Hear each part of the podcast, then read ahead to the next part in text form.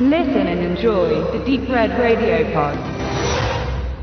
It Came from the Desert habe ich einst wohlwollend besprochen. Ein günstig, aber dafür optisch ansprechender B-Riesenameisenfilm.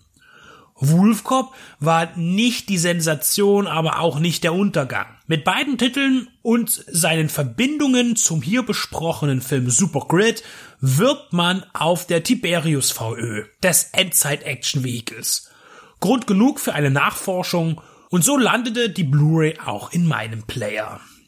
Zwei Brüder sind durch vergangene Geschäfte mit einem mächtigen Gangster dazu verdonnert, einen Kurierdienst zu erledigen. Ihre Fahrt führt sie von Kanada über die Grenze in die USA, wo sie etwas abholen sollen, um dies zurück in den Norden zu bringen. Zweifelsfrei etwas Kostbares. Es ist die Zukunft. Keine schöne. Das klassische Szenario einer Postapokalypse wird gezeigt. Ein Virus hat eine Lungenerkrankung unter die Menschheit gebracht, die Millionen dahin raffte. Die Straßen und Bezirke werden von Gangs kontrolliert. Trinkwasser ist das wichtigste Handels- und Tauschgut. Die Zivilisationsstufe kann man im Vergleich bei Mad Max Nummer 1 einordnen, in etwa.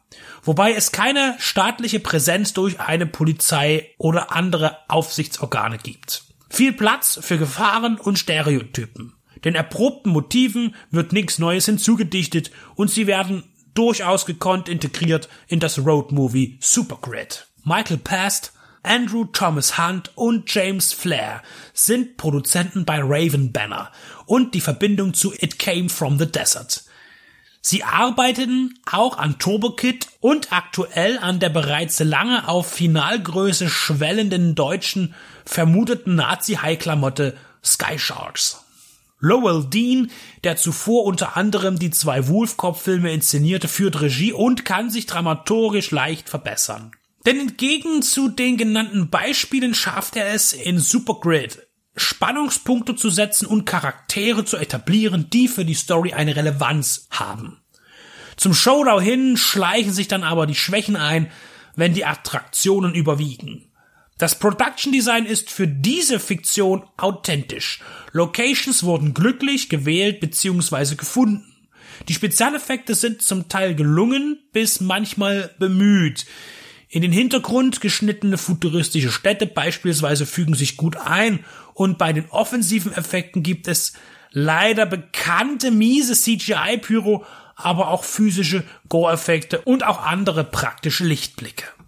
Bedeutsam ist Supergrid somit nicht wie die meisten Filme, aber in der Nische kann er bestehen, wenngleich er mit etwas mehr Finanzkraft und einem kompletten analogen Konzept mehr Begeisterung für sich hätte generieren können. Die angegebene Laufzeit auf dem Tiberius-Produkt wird um 11 Minuten unterboten, 80 Minuten brutto weist die Produktion auf, das ist aber auch die Originalspielzeit ohne Kürzungen. Supergrid ist ein netter Versuch, der phasenweise gelingt. Das nächste Werk von Lowell Dean sollte aber an Größe gewinnen. Vom Budget her kann er es nicht bestimmen, aber von der Führung der Darsteller und der Montage. Dabei hat er auf jeden Fall an Land gewonnen, aber Luft nach oben ist noch reichlich.